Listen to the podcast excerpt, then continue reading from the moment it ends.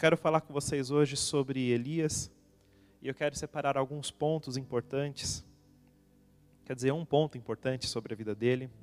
Quando nós falamos de Elias, nós vemos que ele era um homem que hoje nós vemos que ele não tem um livro na Bíblia que carregue o seu nome. A história dele está dentro do livro de Reis. Nós não vemos uma grande introdução sobre quem era Elias. Mas quando nós falamos de Elias, nós falamos daquele homem que desafiou 400 profetas de Baal, aquele homem que quando orou caiu fogo do céu. E trazendo para os nossos dias, eu nunca vi, talvez você tenha visto, mas eu acredito que não nós nunca vimos em nossos dias um homem desafiar 400 profetas. E nós nunca vimos um homem orar e cair fogo do céu. E uma coisa que me chama atenção é que na antiguidade os sinais eles eram muito mais claros. Na antiguidade o povo via coluna de fogo, o povo via o mar abrindo, o povo via fogo descendo dos céus, o povo via multiplicação de pães, o povo via é, sinais e maravilhas acontecendo a todo instante. Era algo do dia a dia deles. Mas o que me chama atenção é que, mesmo as pessoas vivendo debaixo de sinais e milagres todos os dias, isso não era o suficiente para que elas se agarrassem em Deus. E trazendo para nós, talvez se nós víssemos hoje os mesmos milagres, nós veríamos as igrejas abarrotadas, mas também não seria por conta da glória de Deus, infelizmente. Então, o excesso de sinais no passado não era o suficiente para ninguém se agarrar a Deus, e nos nossos dias seria sinais o suficiente para encher de igrejas, mas as pessoas não estariam atrás de Deus, e sim atrás dos sinais que Ele faz. Então, independente de qualquer coisa, eu quero te mostrar que Elias, ele era um homem comum, ele era um homem como qualquer outro. O diferencial dele era o posicionamento diante de Deus. O posicionamento dele que permitia com que ele tivesse autoridade ao abrir a boca. E eu quero dizer que você tem autoridade. Eu quero te dizer que você tem poder nas tuas palavras. Mas você precisa usar isso da forma correta, estando posicionado nele. Os tempos hoje eles são difíceis, os tempos hoje eles estão cada vez mais complicados nós estamos enfrentando um momento no qual nós não imaginávamos que enfrentaria, que enfrentaríamos. Nós só escutamos tragédias, notícias ruins e muitas vezes até a esperança chega a acabar. Nós nos perguntamos: será que isso vai passar? Será que isso vai ter um fim de verdade? Vemos pessoas brigando por política, vemos pessoas brigando pelo cenário atual, vemos pessoas brigando por tudo, e parece que o caos ele está instaurado. Mas nós, como filhos de Deus, nós precisamos focar no alto, nós precisamos guardar o nosso coração em Deus, nós precisamos nos posicionar nele, nós precisamos fazer a escolha de estar nele todos os dias e usar a nossa autoridade de forma sábia, nos levantarmos como autoridades em oração dentro da nossa casa, em oração pela nossa nação, em oração pelos quatro cantos da terra. Então, Elias era um homem que vivia em um tempo de caos. Elias era um homem que vivia em um tempo difícil. Como eu disse, a Bíblia não traz uma grande narrativa de como ele começou, mas quando ele aparece, ele já estava servindo ao Senhor. Ele já tinha um posicionamento, ele já tinha uma identidade clara, ele já tinha um foco, ele já tinha uma visão. E o que falta para os filhos de Deus hoje é visão, é foco, é entendimento de quem Deus é, é entendimento do que podem fazer através da presença de Deus e com a presença de Deus. O que, que nós podemos ver de Elias? Hoje em dia, os profetas, hoje em dia, os ministros da casa de Deus são vistos como astros, são vistos como pessoas mais especiais do que outras, são colocadas em pedestais. Mas, quando nós olhamos para a Bíblia, esses homens que nós chamamos de profetas, esses homens que chamamos de ministros do Senhor, eram pessoas que entendiam que a honra não estava em ser, mas a honra estava em servir. A honra não estava no tamanho do título ou quanto as pessoas os reconheciam, mas a honra estava em saber que ele era amado por Deus. A honra estava em saber que ele estava servindo a Deus com toda a força, com todo entendimento e com todo o coração. Nada na nossa vida está ligado ao que estamos fazendo aqui. Esse microfone ele não me dá mais autoridade. Esse microfone não dá mais autoridade para o ministro de louvor. Esse microfone não, não faz milagres. O púlpito em si, ele é só um lugar mais alto para que as pessoas tenham uma boa visão, mas não é um lugar de destaque. E nós precisamos voltar às origens, nós precisamos ter a essência de coisas básicas, que o ministro da casa de Deus, que nós como cristãos não temos um lugar privilegiado a não ser no coração de Deus, porque diante de todos os outros homens nós somos iguais. Nós temos a mesma vida, nós temos o mesmo estilo, nós temos falhas, nós temos pecados, nós temos problemas, mas aquilo que nós escolhemos viver em Deus faz toda a diferença. Lá em Reis, capítulo 17, versículo 1 e 2, eu dei uma resumida no, no versículo 1 e 2, e que nós vemos a vida de Elias aparece assim: Então o Elias, o tesbita dos moradores de Gileade, disse a Acabe. Daí continua o versículo, veio a palavra do Senhor dizendo. Então nós vemos a introdução de Elias basicamente assim: uma pessoa que aparece, mostra que ele era morador de Gileade e que um dia ele foi a Acabe. Essa é a história de Elias. Para ele, nada de grandioso, para ele só uma responsabilidade, para ele só o entendimento que ele tinha um papel. E às vezes nós queremos ser vistos nós queremos que as pessoas nos reconheçam,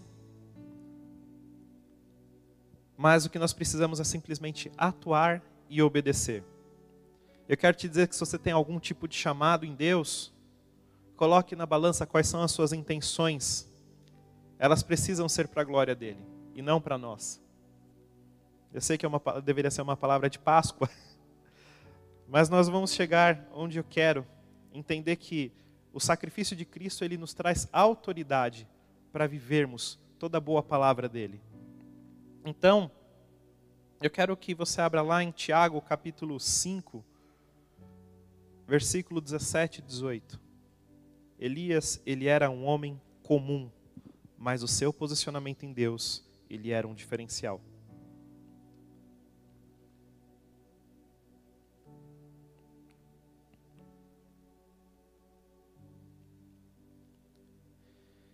Elias era um homem semelhante a nós, sujeito aos mesmos sentimentos, e orou com instância, para que não chovesse sobre a terra. E por três anos e seis meses não choveu. E orou de novo, e o céu deu chuva, e a terra fez germinar seus frutos. Tiago, ele nos afirma que Elias, ele era um homem comum, sujeito aos mesmos sentimentos. A alegria, a tristeza, medos, dúvidas, tudo como qualquer pessoa. Hoje em dia tem, passa, se submete. Elias, nós podemos dizer que era alguém falho, que era alguém pecador, porque a Bíblia diz que todos pecam, todos nós pecamos. Mas eu quero separar dois pontos sobre Elias aqui e que Tiago faz questão de mostrar. Diz que Elias orou com instância podemos ler essa instância como uma forma insistente. Ou seja, ele orava de forma que em seu coração o que ele estava falando iria acontecer e não teria outra saída. Ele era uma pessoa, então, que nós podemos dizer que ele era perseverante em oração. Porque nós falamos muito sobre um chamado, nós falamos muito sobre um posicionamento, nós falamos muito sobre uma visão, nós falamos sobre muitas coisas, mas a verdade é que nós desistimos fácil, nós paramos, nós deixamos as coisas no meio do caminho. Quantas palavras você recebe quando você pisa numa igreja? Quantas palavras você recebe de um irmãozinho que orou por você em algum lugar? Quantas vezes você não é ministrado pela palavra de Deus e você recebe algo diretamente do Senhor? E daí você começa a orar sobre aquilo, seu coração se enche de esperança mas no meio do caminho você desiste, você se cansa, porque, ah, Senhor, está demorando muito, está muito difícil. Mas a lição de Elias aqui não está ligada aos sinais, mas à persistência. Elias ele tinha uma convicção no Senhor: eu só paro de orar quando a palavra se cumprir. Eu só deixo de agir quando a palavra se cumprir. Eu não desisto enquanto eu não ver a palavra do Senhor se cumprir. E essa é uma falha que nós temos. Nós oramos, nós jejuamos, nós clamamos, nós cantamos, mas se não acontecer, não aconteceu. Eu acredito que em tudo isso exista a, a vontade de Deus no sim, no não e não é tempo. Que vai ter momentos que Deus vai falar, não, não, não é para fazer, para aqui, eu não quero que seja feito. E tem momentos que Deus vai falar, sim, eu aprovo, eu abençoo, faça isso. E tem momentos que Ele não vai te falar não, Ele só vai falar, espera um pouquinho. Aguenta só mais um pouquinho, não é tempo. Se você fizer agora, não vai ser aquilo que como eu te prometi. Eu acredito nessa, nessa palavra. Mas independente de qualquer coisa, ore. Você não tem outra saída a não ser orar e ver a palavra dele se cumprir. Você não tem outra coisa a fazer a não ser se eh, permanecer firme nele até que a palavra se cumpra.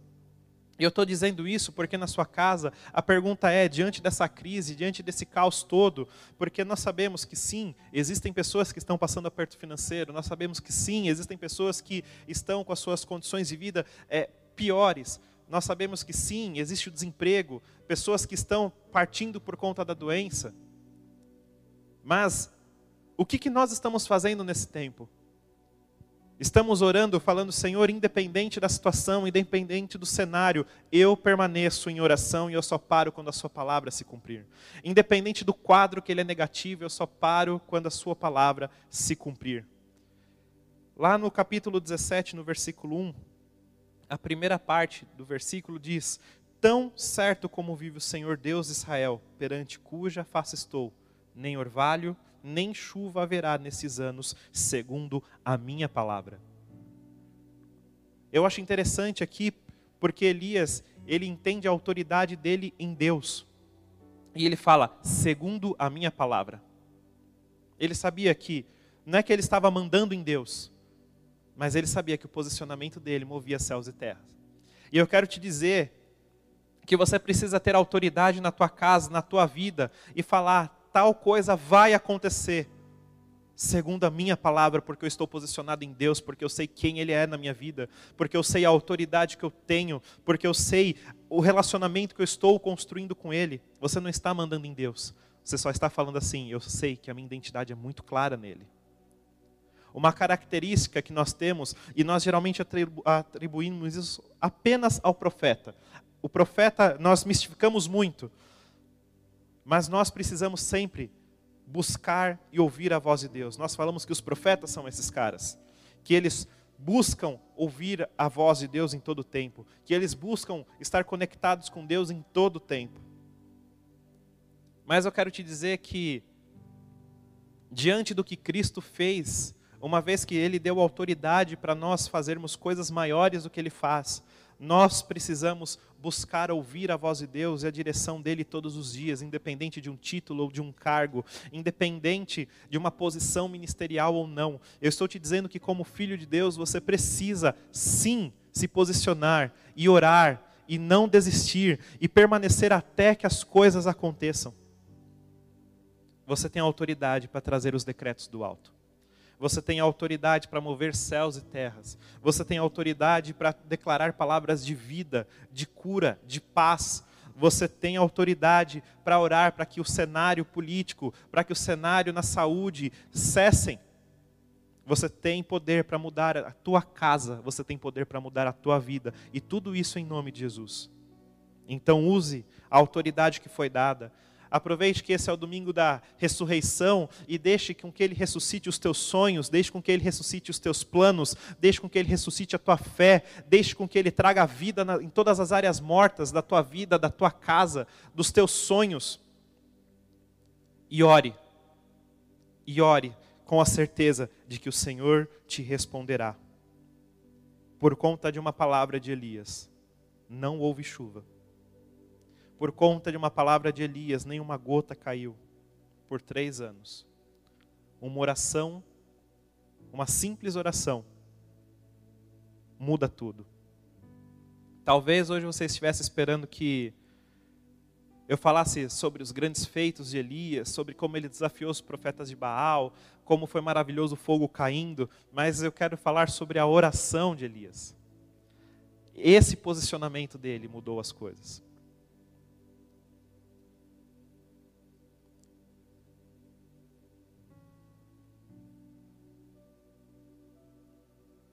O que eu quero frisar aqui é que diante de Deus somos iguais. Diante de Deus, Ele não ama mais um do que o outro, Ele ama todos da mesma forma. E diante dos homens, nós somos falhos, pecadores, nós temos certezas, incertezas, nós somos tomados de certezas e ficamos corajosos para fazer tudo, daí dá cinco minutos nós, nós ficamos tomados em certezas e queremos abrir mão de tudo. Tem horas que nós queremos ver Jesus, nós queremos beijar os pés dele, nós queremos ter um contato com a glória de Deus. Tem momento que nós queremos fugir da glória de Deus. Nós somos falhos, nós somos difíceis e só Deus, com seu amor, para nos entender, e só Deus, com seu amor, para nos usar, e só Deus, pela tua graça, para querer construir em nós sonhos só Deus mesmo. Então, não desista de você. Não desista de você. Não desista da tua casa. Não desista da tua vida. Não desista por conta do cenário que você está vivendo hoje. Tiago ressalta também que ele orou de novo. Então, primeiro, primeiro vemos Tiago falando que ele orou com insistência. E depois vemos que ele orou novamente. Então Elias se resumia em orar, orar, orar e orar. E quando ele orou novamente, veio chuva. E quando ele orava, caía fogo. Então tudo se resumia em falar com Deus. Eu quero te dizer que você precisa orar para que os céus se abram sobre a tua vida, para que a terra seca da tua vida receba chuva e que haja novamente uma colheita no, no teu coração. Eu preciso te dizer que você tem que orar novamente para que os céus se abram e tudo aquilo que estava travado no mundo espiritual seja liberado sobre a sua vida e que mais nada seja retido sobre você. Você precisa orar para que venha fogo do céu sobre você, para te consumir como um sacrifício verdadeiro. E você precisa orar para você ser esse sacrifício verdadeiro, agradável ao Senhor. Que a sua vida seja, a sua vida precisa se resumir em algo. Deus se agrada de mim. Deus, ele se agrada de quem eu sou. Você pode agora nessa manhã de Páscoa estar pensando no seu almoço. Você pode ter assistido a Paixão de Cristo ontem, antes de ontem. Você pode ter, porque essa época é muito boa para filmes de Jesus, né? Daí a gente vê Jesus apanhando, chora. Ai meu Deus, o que eu fiz da minha vida? Ah, Jesus, por que eu não ando com você? Você apanhou, era eu que tinha que estar ali. A gente fica mexido. Mas nada disso vai mudar a tua vida se essa manhã você não tiver uma coragem para se posicionar e deixar com que Ele traga vida novamente em você. E você ter novamente vida para gerar coisas em Deus. Elias era alguém que amava a palavra do Senhor. Porque ninguém pode se levantar como profeta, como ministro, ninguém pode se levantar para fazer nada para Deus se, em primeiro lugar, não amar a palavra dele, não amar o coração dele. E um dos piores erros que nós temos é dizer que amamos a Deus, mas quando nós precisamos, nós deturpamos a palavra dele para conseguirmos o que nós queremos, para nos justificar, para tirarmos o peso das nossas costas. Nós amamos a palavra de Deus, mas quando nós precisamos, nós usamos ela ao nosso favor para coisas erradas. E quando nós estamos posicionados nele, nós não precisamos de absolutamente nada para nos justificar, precisamos apenas que ele nos justifique. E nós não precisamos nos esconder atrás de nada, porque sabemos que ele está vendo tudo. Sabemos quem somos nele. Então não buscamos nos esconder, mas ficamos cada vez mais expostos Elias era alguém exposto para que Deus pudesse fazer o que quisesse através da vida dele. Nós precisamos estar expostos para que Deus faça o que Ele quiser nas nossas vidas e através das nossas vidas. Nós precisamos, assim como na antiguidade, ter um posicionamento que incomode. Nós precisamos ter um testemunho que incomode. Nós precisamos amar o Senhor de uma forma que incomode quem está à nossa volta. Acabe também consultava o Senhor.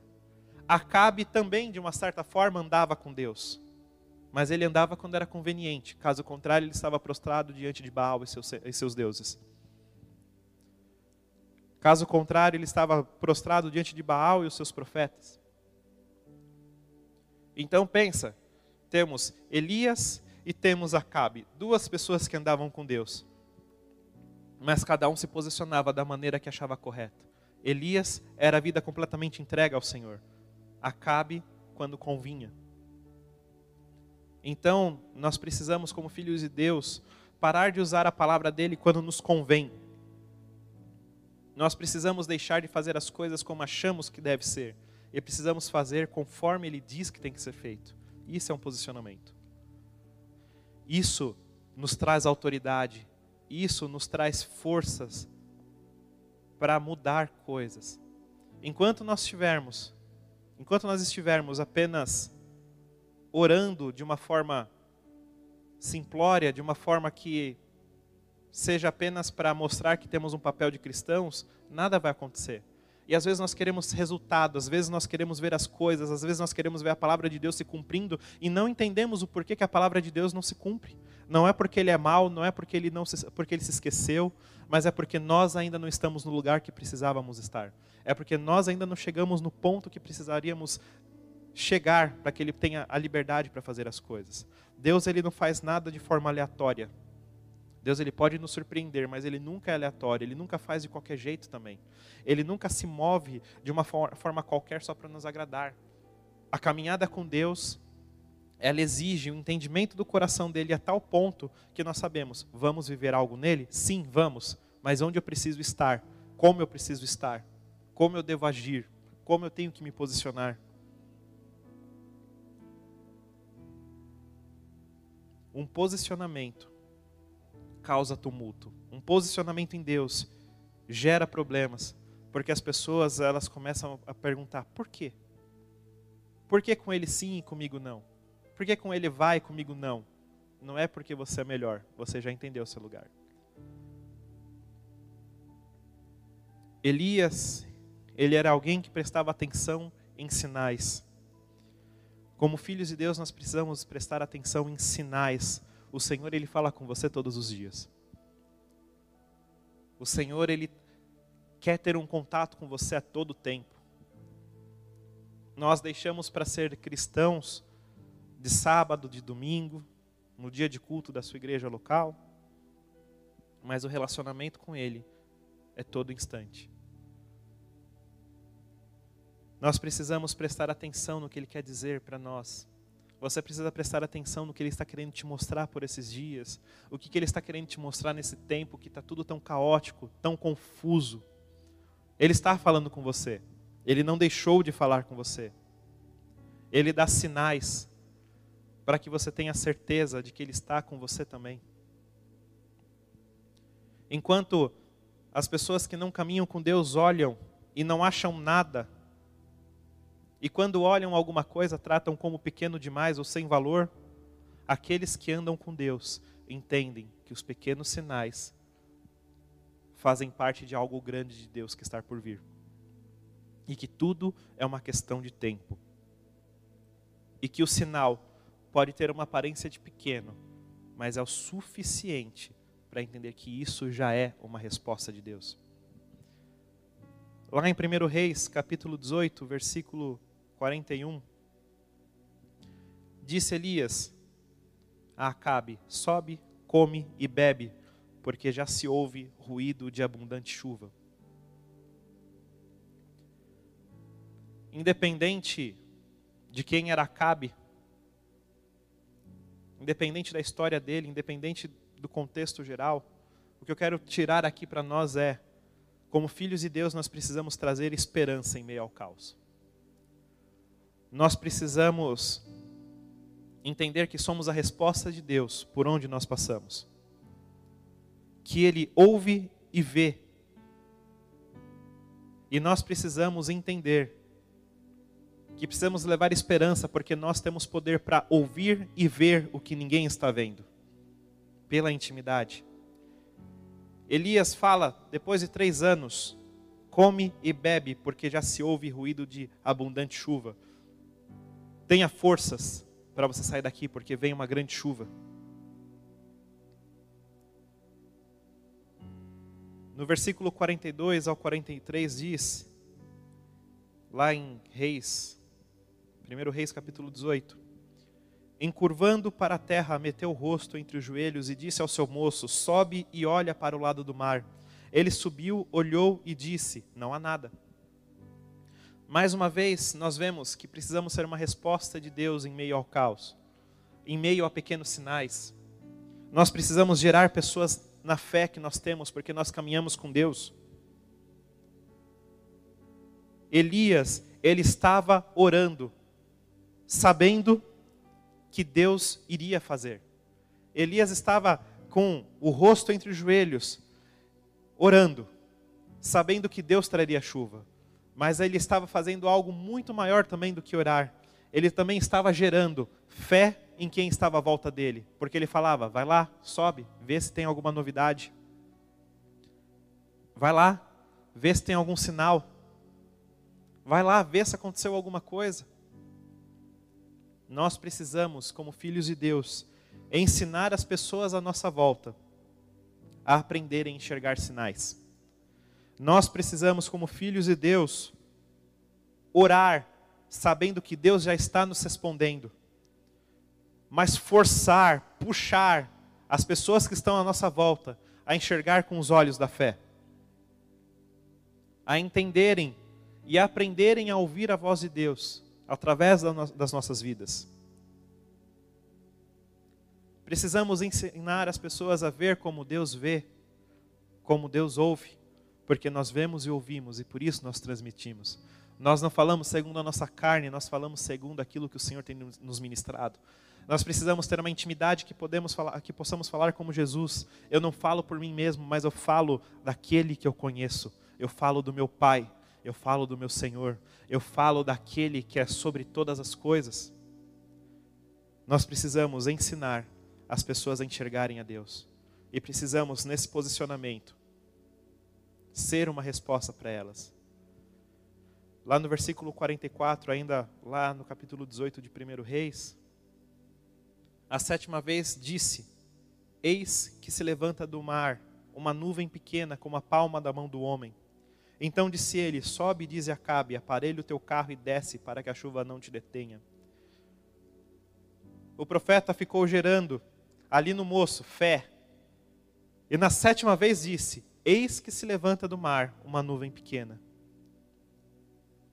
Pessoas, muitas vezes, as pessoas muitas vezes vão apenas enxergar uma pequena nuvem.